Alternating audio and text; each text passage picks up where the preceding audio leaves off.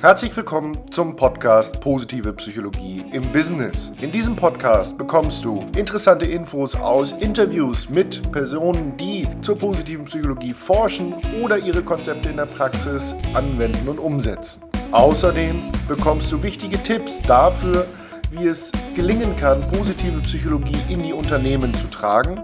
Und drittens, du bekommst in jedem Podcast Infos und Übungen zur Verfügung gestellt, du für dich nutzen kannst, um dein Potenzial zu entfalten. Ich freue mich darüber, dass du dabei bist. Mein Name ist Markus Schweikert und ich wünsche dir viel Spaß bei der heutigen Folge.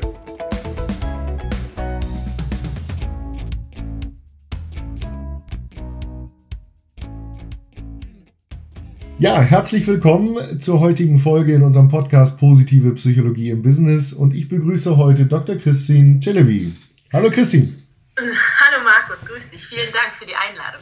Schön, dass du Zeit hast. Schön, dass wir das äh, geschafft haben, uns, wenn auch in diesem Fall nur virtuell, zu treffen und zu verabreden für eben dieses Gespräch. Und für dich, lieber Hörer, vorab ein paar Worte dazu, wer heute mein Gast ist. Ein ganz besonderer Gast, über den ich mich sehr freue, muss ich dazu sagen. Ähm, ich kenne Christine mittlerweile seit fünf Jahren beinahe. Ähm, und zwar ist Christine Mitbegründerin und aktiv führende der, Deutschen Gesellschaft für positive Psychologie in Berlin. Ähm, und wir hatten ja vor einigen Folgen schon Dr. Judith Mangelsdorf zu Gast. Und hier haben wir quasi, ja, den, die, den zweiten Kopf der DGPP äh, im Interview an dieser Stelle. Und äh, Christine ähm, in der Forschung aktiv, in der Lehre ähm, von der äh, an Uni Potsdam kommt, ähm, wo sie promoviert hat und sich eben ja während ihrer Laufbahn vor allen Dingen mit der Förderung von Gesundheit im Beruf beschäftigt hat, mit ähm, ja der Stärkung der Charakterstärken und unter anderem auch ja, mit Gesundheit ist natürlich auch immer das Thema, wie kann man Ausbrennen verhindern, also Burnout-Prävention verbunden. Und in diesem Bereich ähm, ja, liegt unter anderem quasi ihr Steckenpferd ähm, neben der Ausbildung von ähm, ja, Profis im Bereich der positiven Psychologie, was eben die Deutsche Gesellschaft für positive Psychologie in, in Berlin leistet und wo ich das Vergnügen hatte, sie schon in zahlreichen Seminaren zu erleben. Und ich freue mich, dass ähm, du heute mit dabei bist. Jetzt habe ich so einen groben Abriss gegeben. Christine, habe ich irgendwas vergessen, was unsere Hörer unbedingt noch über dich wissen müssen, außer den Punkten, die ich jetzt schon aufgezählt habe? Ja, das ist, sind schon ganz schön viele Punkte hier. Wunderbar, danke. Ich glaube, okay. Das, äh, Passt soweit. Erstmal Dankeschön. Ja. Genau. Toll. Klasse. Ja, ähm, gib uns doch mal bitte vielleicht aus deiner Sicht ein Bild. Wie bist du denn zur positiven Psychologie gekommen?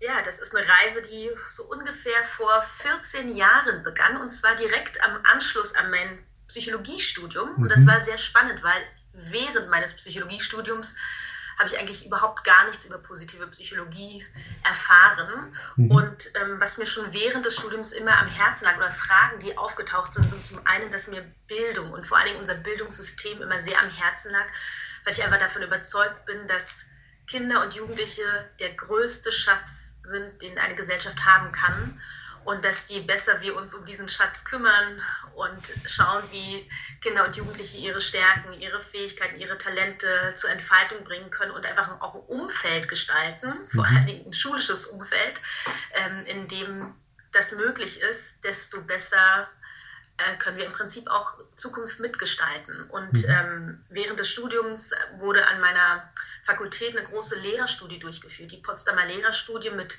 wirklich mehreren tausenden Lehrern, die im deutschsprachigen Bereich untersucht wurden. Und da kam natürlich heraus, dass der Lehrerberuf ein sehr belasteter Beruf ist und dass viele Menschen, die im pädagogischen Bereich arbeiten, hoch belastet sind, sei es jetzt ähm, Erzieherinnen, Lehrer, Lehrerinnen, ähm, Sozialpädagogen und das war natürlich sehr alarmierend, weil auf der einen Seite gehen, ist es einer, wie ich finde, der wichtigsten Jobs mhm. in unserer Gesellschaft, weil Generationen ja. von Kindern ähm, mit diesen ähm, Menschen zusammenarbeiten und auch eine lange Zeit verbringen und auch geprägt werden und zum anderen, weil dieser Beruf wirklich nicht nur wichtig ist, sondern auch einfach hoch belastet. Und wenn wir Lehrkräfte haben oder Menschen, die mit Kindern und Jugendlichen arbeiten, die selber weder gesund sind, noch ähm, irgendwie leistungsfähig, noch engagiert, dann ist es natürlich fatal. Und so entstand die Frage, wie können wir es eigentlich schaffen, dass wir gerade im Bildungssektor, der sehr wichtig ist, ähm, Arbeitsbedingungen zum einen haben, aber mhm. gleichzeitig auch Faktoren, wo, wo tatsächlich junge Menschen schon in der Vorbereitung, in der Berufsvorbereitung gestärkt werden können, dass ein Burnout-Präventionsprogramm ähm, entsteht.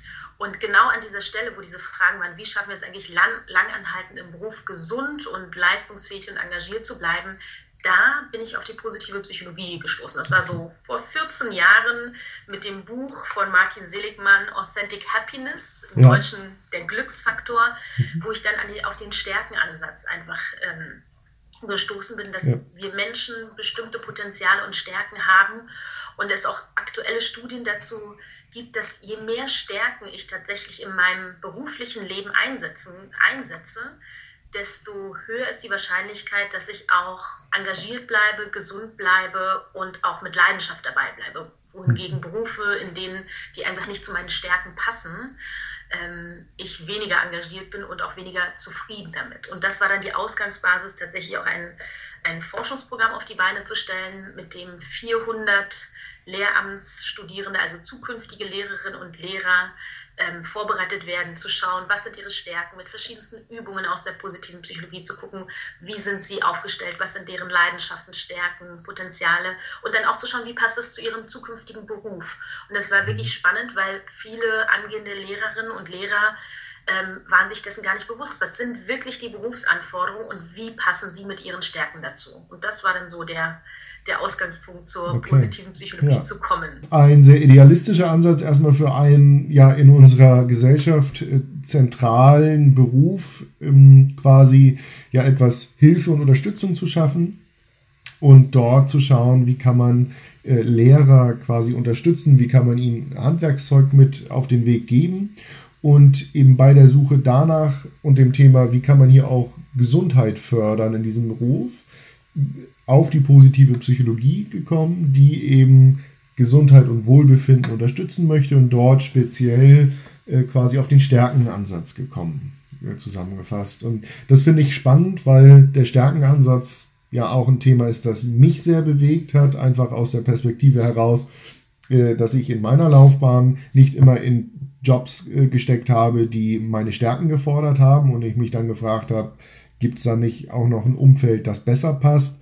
Und genau das habt ihr quasi mit Lehrern gemacht, verstehe ich jetzt, dass ihr so in der Berufsvorbereitung sozusagen könnte oder ähm, noch im Studium gesagt habt, okay, was sind die Anforderungen eigentlich und wie passt du da mit deinen Stärken rein? Wie muss ich mir das vorstellen? Habt ihr dort quasi ein Idealprofil genommen von einem durchschnittlichen Lehrer? Welche Stärken sollte der haben? Und dann äh, quasi ein Abgleich mit dem äh, mit dem einzelnen Profil des einzelnen Referendars gemacht oder wie seid ihr da vorgegangen?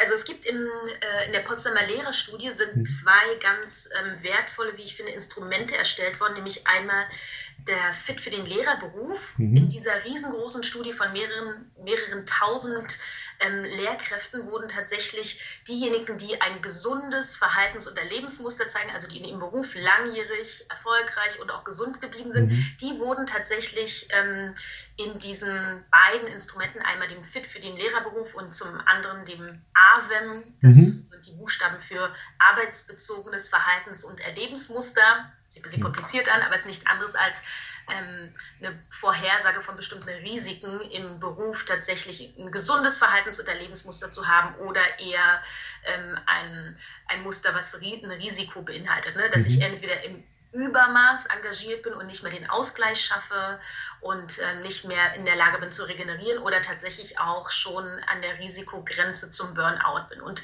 aus diesen beiden Instrumenten, die haben die Studierenden auch ausgefüllt, haben wir dann im Prinzip ein Stärkenprofil entwickelt, ne, was sie sowohl an berufsspezifischen Kompetenzen, Fähigkeiten bereits haben, wo sie gut mhm. aufgestellt sind, wo sie aufbauen können drauf, Aber natürlich, und das ist ja auch spannend an der positiven Psychologie, wir schauen ja den Menschen nicht nur in seinen Stärken an, natürlich auch und im vorwiegenden Maße, aber wir schauen natürlich auch, wo sind Herausforderungen, wo mhm. sind vielleicht auch Schwächen, wo gibt es bestimmte Kompetenzen, die ähm, man auch, wo man ein Stück weit auch noch sich entwickeln kann. Also wir haben sozusagen umfassendes Berufsprofil ähm, erstellt und gleichzeitig aber auch ähm, Stärken, Inventare, wie zum Beispiel den Values and Action Inventory of Strengths, also den wir benutzt, um tatsächlich auch so an Charakterstärken hinan, äh, ranzukommen. Und dann haben wir das ein bisschen abgeglichen und das Spannende, zu dem damaligen Zeitpunkt, vor 14 Jahren, gab es viele Thesen im Bereich des Stärkenansatzes. Ne? Die Vertreter des Stärkenansatzes sagen, ja, man ist, wenn man auf das Stärkenpferd setzt und sich auf die Stärken konzentriert, mhm. hat man viel mehr Engagement bei Mitarbeitern, Leistungssteigerung, man mhm. fühlt sich wohler. Und das, die interessante Beobachtung, die ich gemacht habe, immer wenn wir über Stärken mit Studierenden gesprochen haben oder mit Menschen in verschiedenen Berufen, ähm, dann war die erste Frage, ja, aber was ist denn mit meinen Schwächen?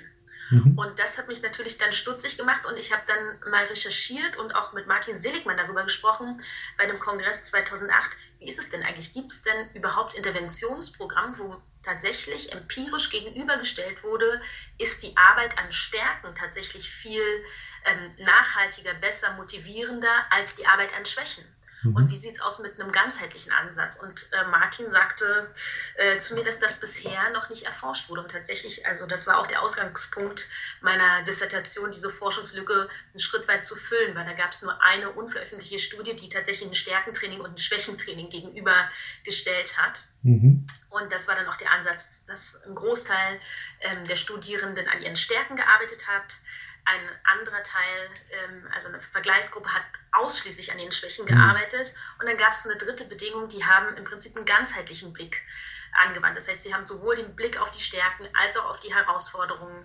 gehabt. Und ähm, spannend war, dass sich die Kombination als, erfolgreich, also als am erfolgreichsten herausgestellt hat. Also mhm. von der Motivation her waren die, die zunächst an ihren Schwächen arbeiten wollten und durften ja. und auch einen Plan, also über, über zwei Monate ein Coaching auch bekommen haben dazu, die waren hoch motiviert, an den Schwächen zu arbeiten. Das war also der erste Impuls und der Moment, ich will diese Schwächen loswerden, ich will ja. mich da weiterentwickeln.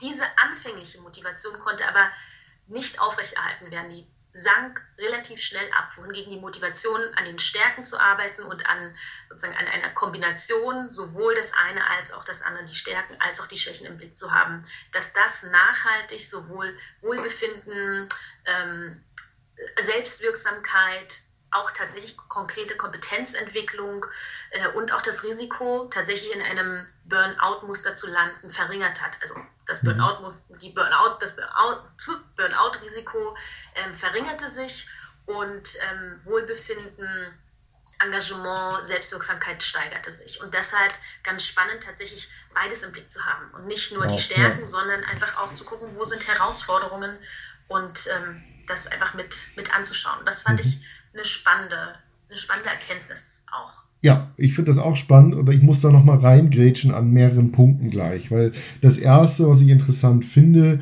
ähm, was wir eingangs gesagt haben, mit den Menschen quasi in, ja, gut, Berufsberatung ist zu spät, wenn sie sich schon fürs Lehrerstudium entschieden haben, aber vielleicht schafft man ja noch den Absprung, wenn man sagt, das ist gar nichts für mich. Aber an der Stelle auch über eben ein, einen starken Ansatz hier in der Personal, äh, ja, in der Laufbahnberatung zu gehen, das finde ich hochgradig spannend. Das kenne ich nämlich bislang nur von der Uni Zürich, die ja mit dem Values in Action Inventory of Strengths genau dies tun. Da ist jetzt spannenderweise, äh, findet in Kürze der erste Anwendertag auch statt an der Uni Zürich zu dem Thema. Und ich gucke gerade, ob ich das terminlich einrichten kann, dass ich äh, nach Zürich äh, reisen kann, um dabei zu sein, weil dort ja unter der Federführung von Professor Willibald Ruch auch eine Menge zu dem Thema gemacht wurde und die zum Beispiel auch äh, eben mit dem, ja, der Schweizer Berufsberatung, Laufbahnberatung arbeiten und für verschiedenste Berufe äh, solche Stärkenprofile angelegt haben. Also welche ähm, Fähigkeiten äh, haben die im Mittel. Das finde ich schon mal interessant. Ähm, wobei eine Frage, die mich da äh, eben beschäftigt, ist natürlich zu sagen, okay, wenn ich jetzt so, eine, so ein ähm, Profil anlege und sage, keine Ahnung, ein Unternehmensberater hat im Durchschnitt äh, die Stärken X, Y und Z und jetzt komme ich und habe aber die Stärken A, B und C, ähm, dann glaube ich, äh, ist es ja wichtig zu gucken, ähm, also das sage ich dann, ist das wie eine Auswahlentscheidung und sagt, der Beruf passt nicht zu dir. Ähm, also das, glaube ich, ist eine Herausforderung in der Begleitung, die Menschen aufzufangen. Ne? Oder wenn ich in eurem Fall in der Studie jetzt feststelle, oh, du hast eher ein Risikomuster, also an der oder der Stelle musst du aufpassen, dann muss ich entsprechende Entwicklungsmöglichkeiten, Hilfestellungen anbieten an der Stelle wahrscheinlich im nächsten Schritt, oder? Ja, ich glaube, das ist ganz spannend, dass wir, dass wir viel früher lernen, schon in der Berufsfindung, ähm, ne? also dass man vielleicht mit jungen Menschen, die gerade ihren Schulabschluss machen oder ihr, äh, bevor sie ins Studium einsteigen oder in die Ausbildung, dass man an der Stelle schon eigentlich ein Bewusstsein dafür schafft oder eigentlich sogar noch früher schon, schon in der Grundschule oder auch in der Kita ein Bewusstsein einfach für die eigenen Stärken zu haben mhm. und zu gucken, an welchen Stellen bin ich mit Leidenschaft und Engagement dabei, an welchen Stellen bin ich auch tatsächlich gut also wo zeige ich auch wirklich eine gute Leistung und was gibt mir tatsächlich irgendwie Kraft. Ne? Ja. Also das sind ja die Kriterien für, für unsere wirklichen ähm, Signaturstärken, wie man im, wie Martin Seligmann dazu sagt. Ne? Ja. Also Kraft, Energie, eine gute Leistung und ein häufiger Gebrauch. Dass man da schon sehr früh ähm, ja, einfach ins Gespräch kommt und Kinder und Jugendliche darin fördert, sodass sie dann auch wissen, okay, was sind überhaupt meine Stärken? Und ähm, dann natürlich auch entsprechend zu gucken, in welchen Berufen könnte ich meine Interessen, meine Stärken tatsächlich wiederfinden. Also ich finde, der eine Punkt ist, früher damit anzusetzen. Ja. Und dann natürlich, wenn ich merke, ich bin im Studium und habe mich für eine Berufsgruppe entschieden oder für, eine, für ein Thema, was mich interessiert, wo ich vielleicht schon in meinen Stärken zu Hause bin, dass ich tatsächlich dann auch schaue, in welchen Unternehmen also wenn ich, was ich, ähm, nehmen wir mal an, BWL studiere, ne? dann gibt es ja, dann kann ich ja in verschieden, mit verschiedenen Stärken, die ich habe, diesen Beruf ausüben. Ich kann in verschiedenen Branchen arbeiten und mhm. mein, meine Fähigkeiten einsetzen. Ich, dann wäre im Prinzip die Frage, wenn ich mein Studium abgeschlossen habe, in welcher Branche, in welcher Form von Unternehmen, in welcher Unternehmenskultur möchte ich eigentlich meine Stärken einbringen und zu schauen, wie passen meine eigenen Stärken dann einfach auch zu, den, zu der Kultur in dem Unternehmen. Also dann auch nochmal zu schauen, ähm, in jedem Berufsbereich gibt es ja auch unterschiedliche Formen von Unternehmenskultur. Ja. Und dann einfach auch zu schauen, wie passt das zu meinen Stärken und auch zu den Werten, die es im Unternehmenskontext gibt. Und habe ich auch die Möglichkeiten, tatsächlich meinen Beruf auch im Sinne von Jobcrafting zu, zu gestalten ne? und genau. auch hinsichtlich meiner eigenen Stärken zu. Ähm, das ist ein schönes Stichwort. Ja, ähm, weil das, diese Auffassung teile ich auch, dass man da nicht so absolutistische Aussagen treffen kann, zu sagen, okay, ähm, mit bestimmten Stärkensets kannst du nicht in eine bestimmte Berufsrichtung gehen, weil man ja auch einen Beruf auf ganz unterschiedliche Weise interpretieren kann.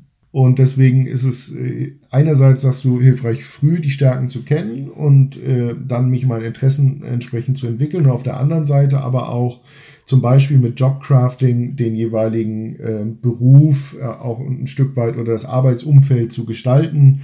Äh, da gibt es natürlich ein paar Faktoren, die ich mir, äh, wenn ich Glück habe, aussuchen kann, zum Beispiel welches Unternehmen, welche Kultur, aber auch in dem Rahmen meiner Möglichkeiten äh, mit Jobcrafting ähm, quasi hier zu agieren. Wir haben, das weißt du vielleicht nicht, wir haben in einer vorigen Folge schon mal über Jobcrafting hier gesprochen mhm. im Podcast ähm, und ähm, an der Stelle auch den Online-Videokurs dazu ähm, benannt, den es gibt zu dem Thema, wo man äh, quasi genau diese Technik des Jobcrafting auch aufgreifen kann, wo wir auch natürlich damit beginnen, erstmal eine Erhebung der Stärken zu machen. Du hattest in deiner Antwort aber noch einen zweiten Part drin, den ich sehr interessant fand, weil du eben sagtest, äh, okay, wir haben dann herausgefunden, dass diejenigen, äh, oder dass einige mit ihren Stärken gearbeitet haben, andere mit ihren Schwächen und die nächsten eben ja in einer Kombination von beidem. Und äh, das finde ich interessant, weil ich betone hier immer mal äh, wieder auch diesen, dass wir eben die Stärken häufig vernachlässigen, also dass ein Stück weit die Bewusstheit für die eigenen Stärken fehlt, weil wir an vielen Stellen doch sehr defizitorientiert quasi sozialisiert werden, sage ich jetzt mal. Ja. Und auf der anderen Seite ähm, finde ich, steckt hier auch ein wertvoller Hinweis für Führungskräfte drin im Umgang mit Mitarbeitern, quasi diesen ähm, Slogan Stärken, Stechen, Stärken äh, statt Schwächen, Schwächen, vielleicht müssen wir den umformulieren in Stärken, Stärken und Schwächen, Schwächen. Also so eine Kombination zu wählen. Das wäre jetzt so der Appell, den ich eben aus dem Ergebnis deiner Studium, äh, Studie heraushöre. Kann man das so stehen lassen? Auf jeden Fall. Ich denke, dass es wichtig ist, einen ganzheitlichen Ansatz sich anzuschauen. Und Alex Lindley, das ist ein Forscher, der sich mhm. auch mit den, mit den Stärken sehr befasst hat. Er hat ein interessantes Modell entwickelt, nämlich den, das Stärkenprofil. Das ist ein dynamischer Ansatz, mhm. um Stärken äh, im Verhältnis auch zu Schwächen zu sehen. Er hat ähm, gesagt, man, es, äh, oder hat in seiner Forschung herauskristallisiert, es gibt im Prinzip ähm, Signaturstärken, also Stärken, die ich wirklich, wo ich eine hohe Energie habe, hohes Engagement, gute Leistung, die ich häufig benutze mhm. und die tatsächlich auch ein Teil dessen sind, was mir Spaß macht und was mich aber auch ausmacht in meiner Identität. Und ähm, er hat herausgefunden, es gibt Menschen, die leben diese Stärken und es gibt ähm, auf der anderen Seite auch Menschen, die haben diese Stärken, aber sie haben nicht die Gelegenheit im Beruf oder in ihrem privaten Alltag diese Stärken tatsächlich auch zu realisieren. Mhm. Also es gibt realisierte Stärken und unrealisierte Stärken. Und er sagt, es gibt manchmal auch Dinge, und das ist der spannende Punkt, ähm, es gibt natürlich auch Schwächen und mhm. es gibt aber auch Dinge, in denen wir sehr gut sind. Mhm weil wir sie über die Zeit erlernt haben. Das sind die sogenannten erlernten Stärken. Mhm. Das heißt, ich habe eine hohe Leistung, eine hohe, mhm. bin sehr gut in dem, was ich schaffe. Und auf der anderen Seite nimmt es mir aber mehr Kraft, als es mir gibt. Das ist ja. das sogenannte erlernte Verhalten. Und ähm, herausfordernd wird es dann für Menschen, die in ihrem Beruf zwar sehr gut sind und vermeintlich in ihren Stärken arbeiten, es aber nicht ihre wirklichen, ihre Signaturstärken sind, sondern einfach, weil sie Laufe ihres Lebens und durch eine berufliche Karriere bestimmte, ein bestimmtes Verhalten erlernen mussten und darin gut geworden sind, ähm, denkt man vermeintlich, es sind ihre Stärken, es sind aber nicht ihre Stärken, sondern eher erlerntes Verhalten. Und da genau hinzuschauen, das ist etwas, ähm, wozu ich wirklich auch im Bereich der Personalentwicklung raten würde, nicht nur zu schauen, worin ist jemand gut, sondern ist es tatsächlich etwas, was inhärent ist und was ähm, ihn energetisiert, wo er im Engagement ist und nicht am Ende komplett erschöpft ist, sondern eher in der Begeisterung und in der Kraft ist. Das wäre ein Punkt, ähm, worauf ich denke, dass man achten sollte und wirklich auch zu schauen, weniger von dem erlernten Verhalten, weniger von den Schwächen und dafür mehr von den realisierten Stärken. Mhm. Das, denke ich, ist ein gutes, ähm, eine gute Mischung, alles im Blick zu haben. Und eine Metapher, wenn du noch erlaubst, die dazu ganz gut passt, ist die sogenannte Segelboot-Metapher von ja. ähm, Robert Biswas-Diener. Und er sagt, dass im Prinzip ein, die Metapher eines Segelbootes ganz gut dazu passt, weil im der Wind, ne, also wenn man symbolisch nimmt, die Segel eines Bootes als ist der Blick auf die Stärken. Ne, da geht die meiste Kraft der Wind rein, da ist Bewegung, da geht die Richtung rein.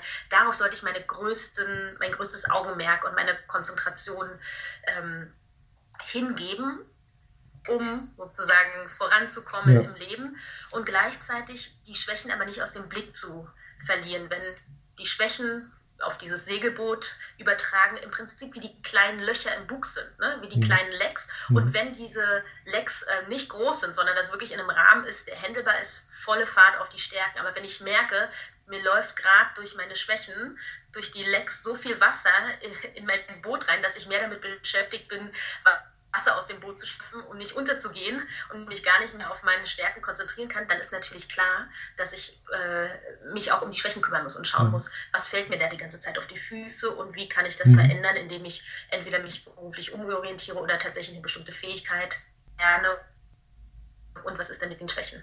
Ja, da steckt für mich auch nochmal drin, eben, dass ich als Führungskraft an der Stelle eben, wie du sagst, in einem gesunden Verhältnis. Gut, beim Segelboot sind jetzt häufig äh, die Segel größer als die Löcher im Bug, also wenn es gut läuft. Äh, also mit einem stärkeren Fokus auf die Stärken, aber die Schwächen eben auch mit zu berücksichtigen. Meine Mitarbeiter da so ein Stück weit ganzheitlich entwickeln. Ihr habt quasi in der Studie, in deiner Dissertation dann auch den, den Beleg angetreten, dass das eben sich positiv auswirkt, unter anderem hinsichtlich Selbstwirksamkeitserleben, Zufriedenheit. Schön, hervorragend. Klasse.